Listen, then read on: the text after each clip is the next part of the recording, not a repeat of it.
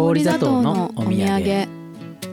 私たちは氷砂糖を欲しいくらい持たないでもきれいに透き通った風を食べ桃色の美しい朝の日光を飲むことができます。でも氷砂糖は美味しくて素敵。でも取りすぎには要注意。このポッドキャストは生まれてこの方氷砂糖を手放したことのない2人が小さい気持ちでたくさんのことを考えてみる放送です。幼い頃の正しいことを返事じゃない言葉で氷砂糖が溶けるまで。氷砂糖のお土産第60回。東京湯島の夜学バー店主尾崎隆夫美ことジャッキーです。ぷにょです。60回ですけどはーい。そろそろこのえっと氷砂糖のお土産の再生回数があ1万回に到達しそうだったはず延べ再生回数、まあ、1人ありがとうございます30回ぐらい聞いてる人もいてくれると。1人30回じゃ済まないわけだから60回あるから60それを聞いてる30回ずつ聞いてるってことは そう。じゃあ1800再生を担ってる人が。じゃあ5人ぐらいしか聞いてないじゃん。今再生数が9677だそうで、ええー、っと全てのプラットフォームにおけるダウンロード回数と60秒以上再生された場合のストリーミング数あー。ということで。じゃあ1分で終わってるかもしれないね。1分以内に切ればカウントされないんですけど、うん、1分以上聞くとカウントされるんですね、そうです、まあ、1万回再生記念の先取りということで、うん。えっと、今回は喫茶店がテーマです。あい記念でね。記記念で。念ででということで今日のお茶は、お茶は今日はコーヒーなんですけどうん、えっとね北海道の大雪コーヒー、ん？なんだろう、大雪ってなんだろうね？大大雪大雪なのか、まあ大雪山大雪山。大雪なんだまあ、大雪と読むんだね。うん、大雪山で大雪山って読むのかこれ本当は。って読むんじゃない？あそうかこれ大雪山っていうのかな？そうなんじゃない？なんかゲッターロボのうんそのう技みたいな必殺技みたいなので、うん、大雪山おろしっていう、えーじゃあこれなのかな？うん、あのがあるんだけどゲッターロボって日本のロボなんですか、うんそうそうそう。大雪山が正しいと思ってたら大雪山おろしが正しいのか。でもあれかもよ、うん。なんかはなんかさあるじゃん、うん。名字だと点々つけないみたいな。なんかね。縁起が濁点が濁るから。聖なる山だから。あ大雪山って地元の人は呼んーでいるのかもしれない。ね。大切にしてるとか。うん大雪とか響きがいい本当は茨城なのに。ああそうだよ。茨城茨城って。いうから、うん。茨城に聞こえるみたいな、うん。その方言上。みたいなね。なんかかもしれませんよ。はい、これは北海道の。北海道のコーヒーらしい。でもまあ別に普通に原材料はブラジルとかエチオピアだけどうん。なんだろうね。可愛いなんかパッケージが北海道に住んでるはい。動物たちの写う真、んで僕はフクロウの写真のうん、コーヒ可愛いですね。ーでプニョさんは、私はキツネの北キツネのうん、パッケージのやつ、北いております狐とフクロウといえば、うん、まあ小沢健二。なのでこの喫茶店のシリーズが終わったらうん、一応予定ではその小沢健二について語る回を語っちゃいますか。やるぞと思ってはいます。私は何もそんなに語ることがないけど、僕もちょっと恐れ多くて恐れ多くてね。恐れ多くてっていうかうーんやっぱりその恐れ多いっていうのはご本人に対して恐れ多いというよりは、うん。やっぱりちょっとその小沢健二というものに対して存在に対して自分が語れることっていうのがやっぱねそこまであるのかめめちゃくちゃ主観的に語ろうかなと思って、それしかないよね、うん。結局ね。そんな何も理解理解。いやいいんですよ。だから僕はどっちかというと研究者よりの、そうでしょ。しかもそうで目しょ。線だから。今日研もちろん主観究的あれ者に向かっもあるんだけど。てさ語れないよ。何？向かってっていうか。いや僕もそのただのミーハーファンででもあるわけですから。そうですか、はいもちろん。うん。心の底からウキーとなってますよ、はいいつもね。ねちょっとまだ早いよ、次はいだから、そうですね。っていうのがあってでそその2つがなんかどうしてつながるかっていうと前回、うん。その町とコーヒーっていう名古屋市南区呼び継ぎというところにある喫茶店の話、まあ、カフェの話をしたんですけど、まあ、彼と僕と何がつないでるかっていうと小沢健二とね。いうもので。一晩中かかってサーチして見つけたんそうですね。そうそうそうそのお話はね前回第59回を聞いていあ違うわごめん。これ60回じゃない。61回か。知らない。あ61回かもしれない。嘘。ああ。あ今配信されてるのがろ59回なの？59回で。あでもう一個ある。そうだそうだ。あじゃあやり直す。やり直さないでいっか。また60回始まっちゃったって言って。一応だからナンバリングが61にして。あ今60回って言ったよね？みたいな。聞いてもらったらわかりますかそうそう。今ら60回って言っ実はたよな61回って思いながら5分ぐらい聞いていただくと、はい、そのネタばらしがそうですね。あしまった。じゃあいっかもいい大丈夫です。う61回目。61回目だ第60回を聞いていただくうん。と、その分かるんですけどそのなんて言うんですかね、まあ、プニョさんが言ってたことの復習をすると、えっと、小沢健二そのものも素晴らしいものであるがなんかその小沢健二に影響を受けた人たちがそのやってることもなんかいいものがあるよね。そうそう、うん私ぐらいの感じだと、もうそのお酒をリアルタイムで聞いてた人が大人になって世の中で活躍しだしてたんる感じだったんですよね。その自分がなんていうの大人になるかならないかぐらいの時ね、でそういう人のなんか活動が面白いなっていううんうん追いかけ方をしていたかもしれない。あの本人はもう、はい。あのいらっしゃらなかったのでね。いらっしゃらなかあったわけじゃの日本ないけどに日本に結構いらっしゃらなかっとたじゃないですか。あの一応97年末を最後に、うん。えっと、まあ、ニューヨークにお引っ越しされたようで、うん。でそれで2002年にアルバム出るんだけどその時はまあライブとかやらず。で2006年にもアルバム出るんだけどその時もライブとかやらず、うんで音楽のコンサート活動とかテレビ出演が再開されたのは2010年代なんですよね、うんううん。ん、だから13年ぐらいはうん。あのそのなんて言うんでしょう。沈黙と言われる。そうそう。で、まあ私2000、にあ1900、あれ？97年にうん、出会ってるんですよ。ああギリギリじゃん。そうちゃんへとちゃんと調べたらね、うん。で1回だけ、うんじゃあ先になんかお酒お酒の話しちゃったのさサクッと終わらせて。一回だけ「ミュージックステーション」でお姿を拝見したんですよ。それは私安室奈美恵さんが大好きで安室奈美恵さんが出てるやつにたまたまバディバディで。で出てて、うん。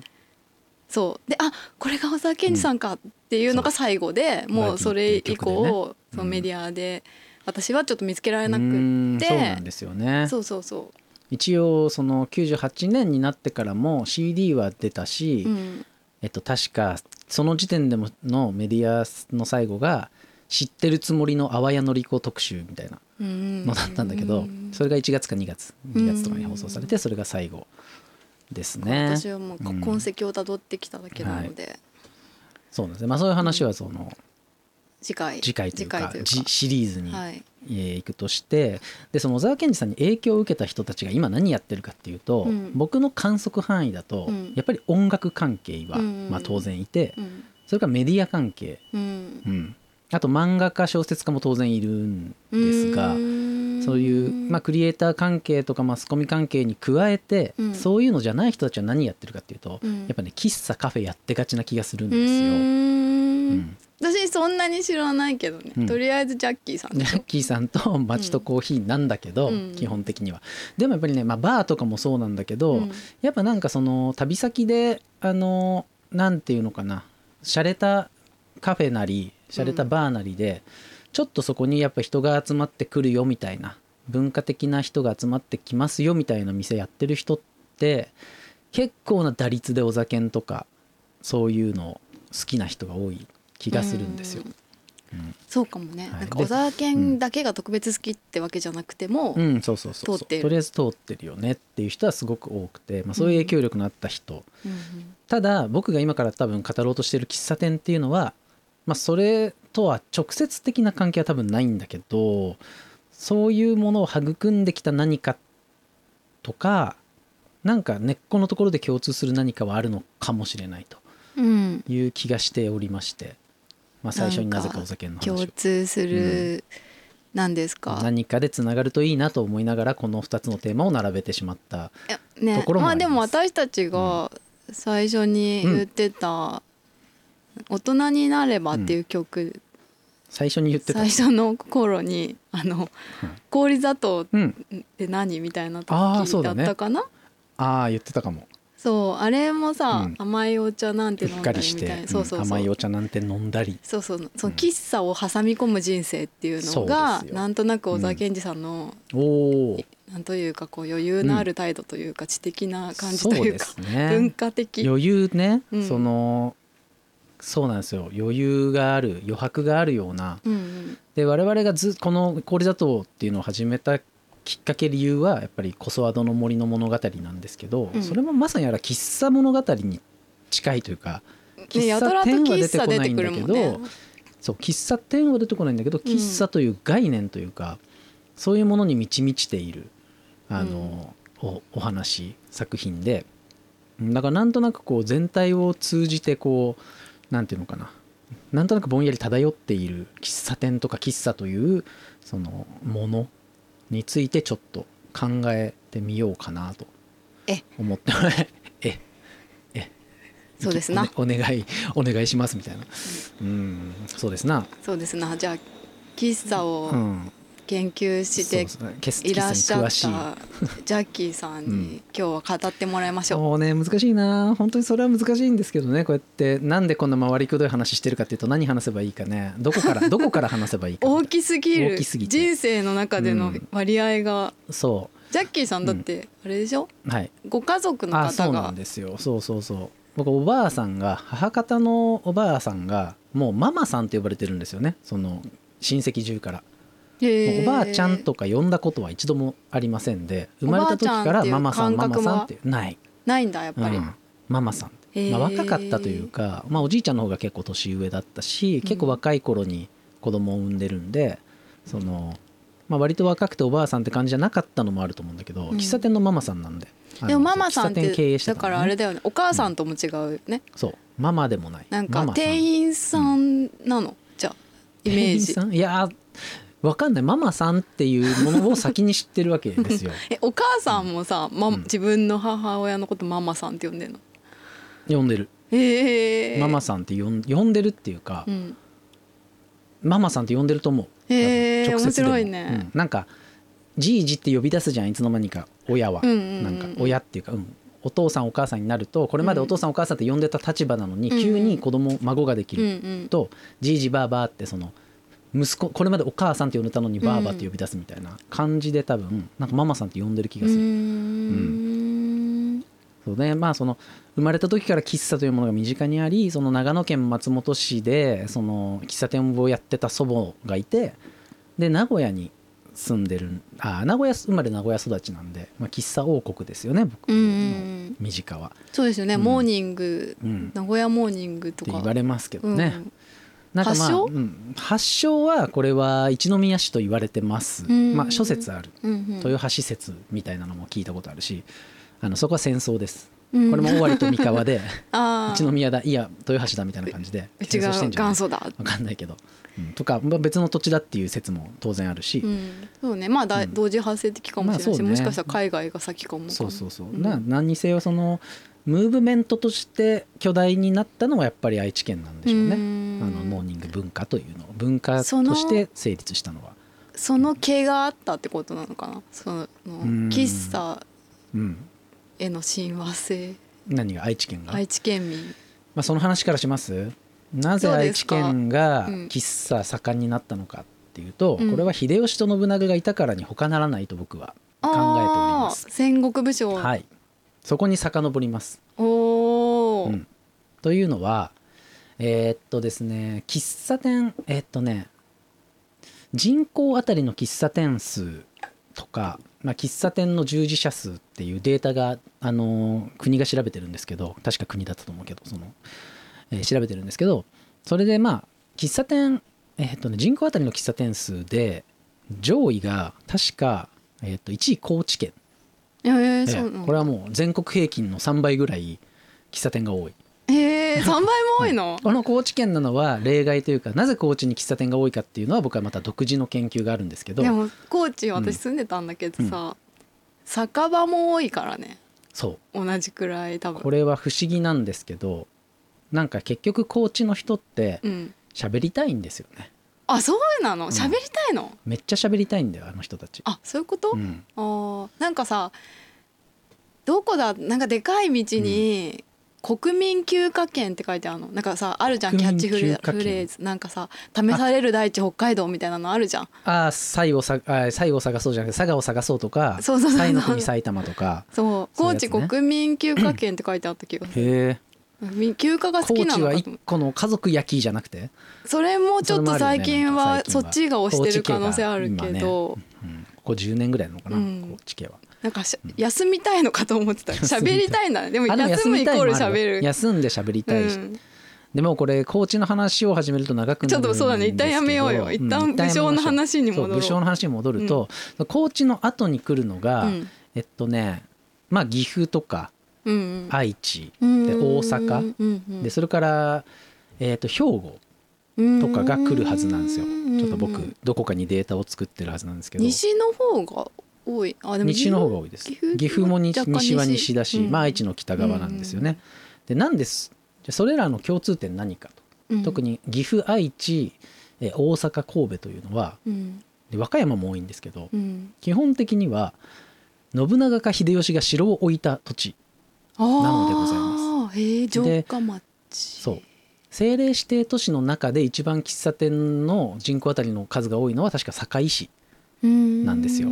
で堺市は千利休の出身地ななのです、これはもうお茶の競争みたいな。そうそうこじつけではあるんですけど、うん。結局実はあの秀吉と家康というのは、うん。えー千利休を寵愛というかその抱えて、うん。あの秀吉と信長はうん千利休を抱えて茶の湯文化を保護したというか茶の湯文化を愛した武将とされている。そっから今に繋がってんですか？と僕は思います。すごいね。茶の湯っていうものはうん。茶道に変化したというのは有名なわけですうよ。んだけども本来茶の湯というのは、うん。その茶道みたいなそのなんていうのか形式ばったものではない。うん。たまたま茶の湯の形式がいいねってなってそれを、うん。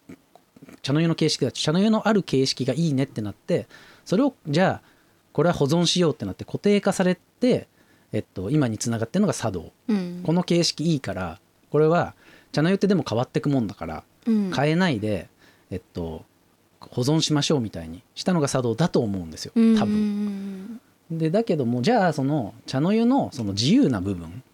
自由にあのアレンジしていいとかうん。その自由に形式をいろいろ自分で考えて工夫していいっていう部分はどこに引き継がれたかというと喫茶店だと思います。つまり秀吉と信長そして千利休がその作り上げた茶の湯文化はうん。現代に至って茶道と喫茶店に分かれていく。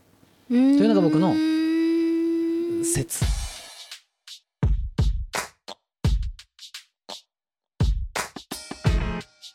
氷砂糖のお土産。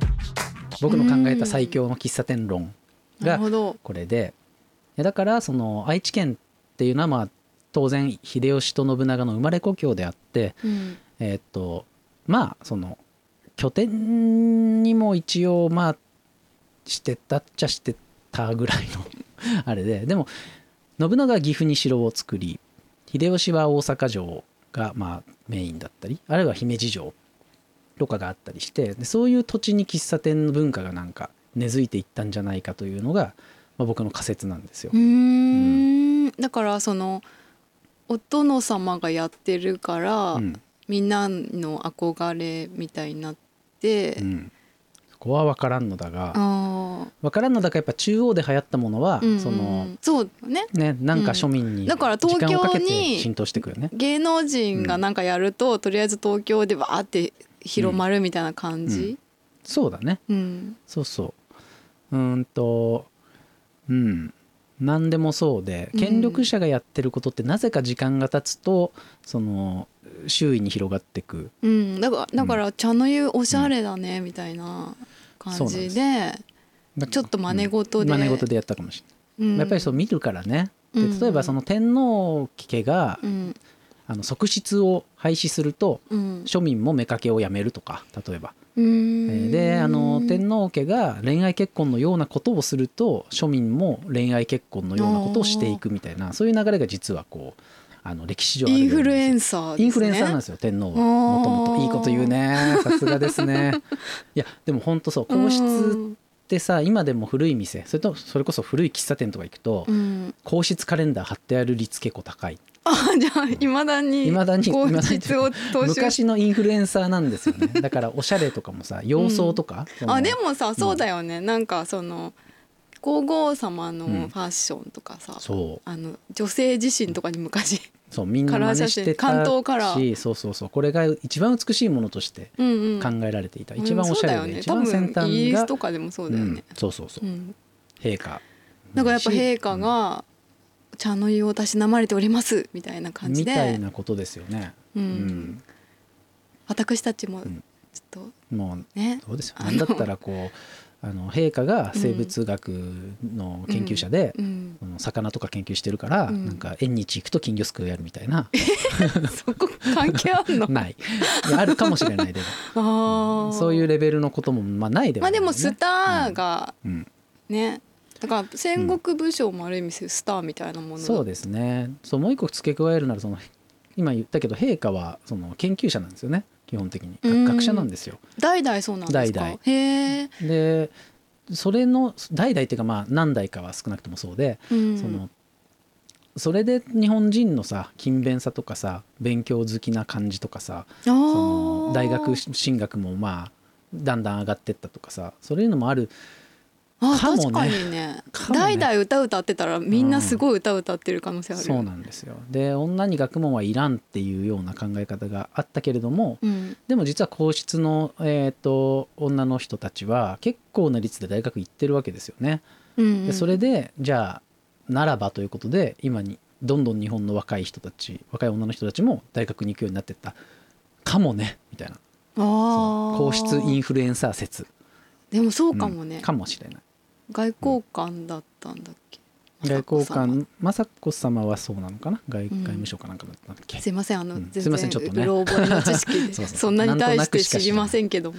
だからその戦国武将もインフルエンサー的な役割を果たしていた可能性はあるし、でも全然ありそう、まあそれは平安時代に例えばね宮中で流行っていた行進待ち、僕が毎毎回2か月に1回ね行進の夜徹夜するっていうその習わしを守ってるんですけど、うん、それも最初はその宮中限定で行われてたことがあの少しずつ庶民に広がっていったっていうものがあって、えー、やっぱこうあのねこう広がっていくもんなんですね。うん、うん、というので茶の湯もそこを中心として広がり、うん、全国に広がっていく過程で茶道と茶の湯にこう分化していった説、うん、で例えばお茶っていうのはですね、そのえー、日頃飲むものじゃん。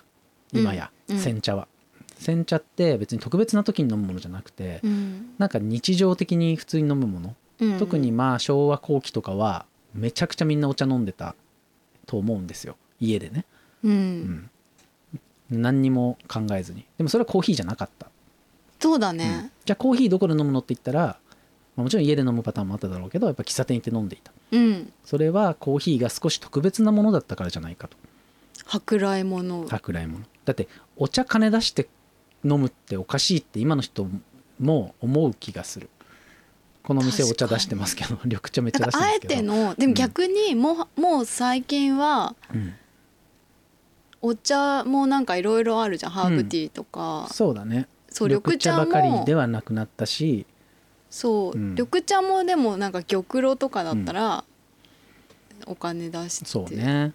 うん、うん。っていうのはもちろん逆にメニューになんかコーヒー以外のいろんな選択肢があるような、になってるような気もする。最近はね、うん。うん、まあ昔従来はその煎茶は家で飲み、抹茶は本当に特別な時飲むみたいな、うん、まあその立てなきゃいけない。そうだよね。でその抹茶を立てるっていうその特別な、あの空間で抹茶を立てるっていう行為が茶の湯だったと思うんですけど、うん、特別な空間でコーヒーを入れるっていう行為が喫茶店に変わっていったっていうのが説なんですよ。ね、そうなんですよ。だから実はその機械でコーヒーを入れて出すっていうのは、うん、茶の湯的ではないですよね。確かに、ね、だからエスプレッソマシーンとかコーヒーマシーンいくら高いものを仕入れて、うん、どれだけ味がよかろうがそこに茶の湯の精神は薄い。日本的ではない、うん、日本的ではない。日本流喫茶、そう。ではないのかだからそこでカフェと喫茶店が一つ分かれる、あなるほど。あると思うんですよ。ああ、とかもっと言うと、じゃあコーヒー入れる人と運ぶ人が分かれてるというのは、これもそんなに茶の湯的ではないですよね。確かにカフェっぽい、うん、カフェっぽいですよね、まあ、喫茶店でももちろんね夫婦ご夫婦でやられてたり、うん、ウェイトレスがいたりっていうのはまあ当たり前にあるんだけども、うん、その割と僕が好きな喫茶店は茶の湯寄りの喫茶店。自分で入れて自分で持ってくるっていう。喫茶店はかなりこう茶の湯度が高くて好きなんです。だいぶこじんまりしてる必要がありますね、うん、それだと。そうです。だからワンオペの店になりがちですわね、うん、そういう店はあるいは旦那さんがコーヒー入れて奥さんが持ってくるみたいな店結構あるけど、うん、そういうのはまあその、まあ、ニコイチみたいな感じ。夫婦ニコイチみたいな感じで結構好きなんですけどね、うん。まあそれがバイトで毎日違う人とかってなると若干茶の湯度が下がるみたいな。カフェ度が下がる。で一応今回はじゃああのカフェと喫茶店の差から喫茶店を考えていくことにしましょうか。これ僕の独自の理論ですはいはい面白いね、えっと、まずカフェは入り口から考えると、うん、カフェは外から中が見えることが多い。うん、で当然中から外も見えることが多い。なんかさ、うん、私の尊敬してる画家の人のエッセイで、はいフランスのシャンゼリゼ通りとかにあるカフェは、うん、その店の前を何回も何回もね、うん、同じ人が通るんだけどそれなんでかっていうとその中にいる素敵な人を眺めるために、だからそれのために椅子が外に出してあってそこに美しいご婦人とかが座ってると、うん、こうその前通った紳士とかが。なんかこう怖 そうそうそう。そのためそのためにだからそうそうだからそういうものは、うん、そういう場としてカフェっていうのはあるんだよみたいなのを聞いたことがあります。なるほどね。そう。カフェっていうのはやっぱり外から中が見えてなんぼであるそうそうだから素敵な女性が座ってて、タバコを吸って出すと、うん、もう四方八方から手がライターの手がさってさって伸びてきて。怖いね。そうそうそう。そういうものらしいですよ。西洋のカフェというのはね。やっぱりそれがこの日本に、うん、日本の喫茶店っていうのは当然西洋から輸入してきた部分もありつつ、うん、まあ、洋風だしね基本的に、うん、だけど精神は実は茶の湯から引っ張られてきてるっていうのは僕の説で,、全然違うね。で。カフェっていうものの精神は多分西洋精神にほど近いもの、そうそうだからウェイトレスさんとかもさ、ちょっと見せ物感があるんじゃない？そうそうそうそう、うん、何可愛い格好しとんねん ちょっとあれですよね、茶の湯のその、うん、なんていうのそういうの、うん、硬派。硬派だよね、うん、茶の湯はそれ茶の湯はやっぱ硬派だし、うん、そのやっぱり人と人とのこの交流っていう側面がやっぱ強いんですよね茶の湯というものは。あのいらっしゃいますって、まあ、応接というかね歓迎というかね、そういうもの。でカフェはもっと歓迎とか応接とかじゃなくてもう少しフラットなものですよね。だから、うん、えっと、じゃあ今入り口の話をしてじゃあ中入りました、うん。はい、座りましたって言った時に、うん、最近のカフェってもう水がセルフサービスだったりするじゃないですか。うん、でなんだこの間って何年前？何年前じゃないや。30回40回前の氷砂糖で、えっとカフェの話してたじゃん。うんうんうん、あのあれでしょ？携帯で注文するやつ、ね、そうそう携帯で注文させられるみたいな、つまりカフェというのはセルフサービスがありうるんですよね。あなるほど。なんていうのもてなしじゃないから。そうだね、うん、喫茶店はもてなしなので、うん、あのえー、とおしぼりが来てあの水が来て、うん、で灰皿がガンって置かれるみたいなね古い喫茶店だと、うん、なんかそこまでタンタンタンってもうもう決まった動きでさ、うん、ママさんとかさカンカンカンとかってやってくれる。そうだ、ね、これはもてなしの精神なんですよ。でもてなしの精神なので、えー、と椅子は低い、でもっと言うと喫茶店の場合、えーと、物の重心がおおむね低く設定されています。特に椅子机が低めに設定されている。でそれに合わせて、えーと、他の棚なり、えーと、飾りなりも低めに置かれてることが多いと思います。それは座敷の感じなんですか、座敷の感じだし、まあ、応接室のソファーっていうのは低いじゃないですか。あー深い感じあるね、深い感じ。沈む感じね。そうなんです、うん、でそれによってやっぱ天井が高くなりますしね。高く見えるなる。でカフェは展示あもうちょっと言うと重心が低いっていうのはその高さの低さもあるけど椅子が重たそうだったりね。うん。うん机が重たそうだったり割とし、えー、とし低い位置に、うん重たそうなものがある。確かにね、これが重心が低いという意味で。逆にカフェの椅子は高くて軽いんですよ。うーんそして色も喫茶店の方が深い色が多くてカフェの方がああの軽い色が多い。あなんか最近のおしゃれなカフェはそうかもね、特にね。なんかスタバとかコメダとか割とコメダはねだから喫茶店とカフェのこう中間、中間だよね、うん。喫茶店まあファミレスとかもうん。ソファーじゃないですか。基本的に、うんうん。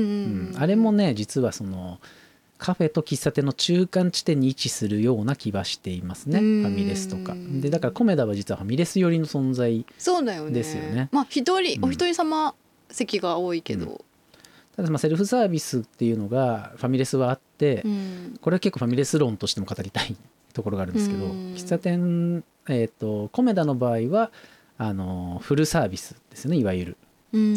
んで例えばドトールなんかだとお皿を自分で返すとか自分であの物持ってくとか、あそうそう。ドトールとかかはなんかそのカフェのイメージか。もカフェですね。だから客に何かやらせてる時点そで、のうん。そのもてなしの精神からは外れますから、あのまあ、もちろん仲良くなってきてね、うん。自分でおしぼりを持ってく常連のおじさんとかさ、うん。そういうのは当然発生するんだけれども、うん。基本的にはこうあのお客さんそうお客さんっていう精神。うん対等ではない。対等ではないっていうとあれだけど対等なんだけどやっぱお客さんだからみたいなうん。その精神でやる、なるほど、それでまあカフェは、えっと椅子が高くて硬くてもいい。椅子が硬い、い場合がある、あ木の椅子とかだったりね、なぜか。もてなしじゃないしコーヒーを飲んだら出て行ってほしい。基本的には、うんまああ回転。率を上げたいその分ちょっと安いんですかね？それで言うと。ドトールとかはそうですよね。うん。ドトールベローチェとかさ。うんうんで逆にソファーのルノワールとか、うんうん。えースタバとかコメダとかのその低めのうん。カフェになってくるとその逆に値段が高い代わりにもてなし精神が高いですよね。確かに、うん、あのルノワールはフルサービスでしょ確か、えーっとコメダもつまり持ってきてくれるし下げてくれる。うんうんそこの茶の湯度うんうん。だからルノワールとかコメダとかは茶の湯度の高いカフェ喫茶。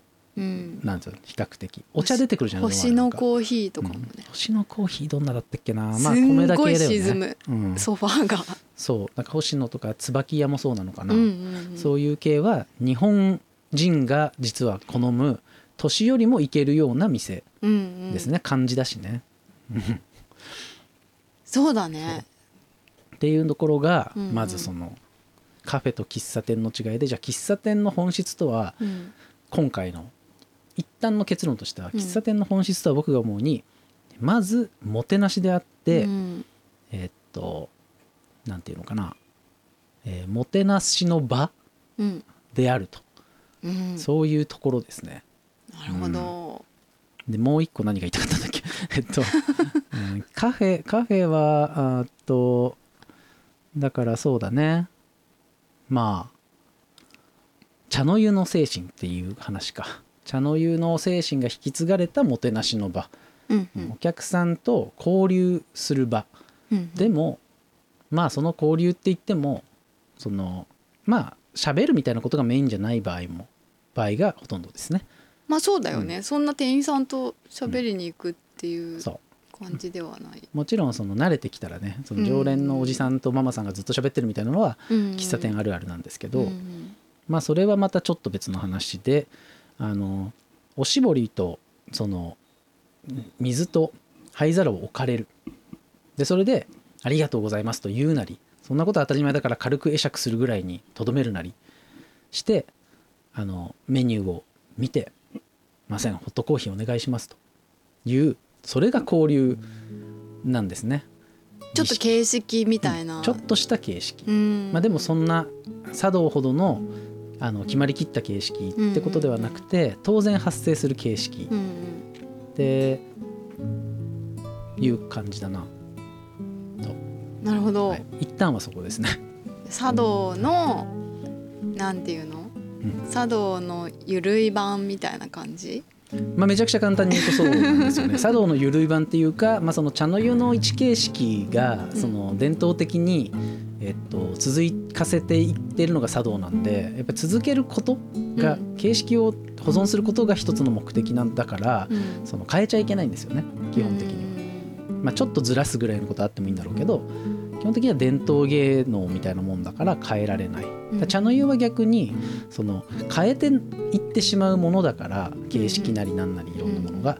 だから素晴らしい茶の湯を保存したくなってしまったみたいな感じだと思う。もともとは変化していくうんものなんだけどだから。あるところでちょっと至ってしまった感があったから、もうこのこれはこのまま、うんえもう完璧な茶の湯できたやん。これこれでええやんみたいな。なるほど、うん、100点じゃんこれみたいな、はいはい。ここから変わったら困るよ。うん。っていうところでおそらくその流儀が確定する瞬間があったんでしょうね。なるほど。うん、というところではい。また次回もちょっと喫茶店の話をはい。していきましょうか。はーい、何の話しようかな。本質は話してしまったんで もう少しそのうん、なんか枝葉の方行きます？枝葉の方行きながらそのちょっと考えておいてちょっと考えておいてくださいその質問事項。を質問事項ですか？そう。何何か僕をくすぐってくれたらどうしよう。100倍の言葉で返しますから。えー、何について喫茶についての質問？そうそうそうそう。質難しい。漠然としてんだよな。質問質問カツアゲ。ちょっと考えますね。じゃあ次回お楽しみにお願いしまはい。すそれでは。今日のところは？これで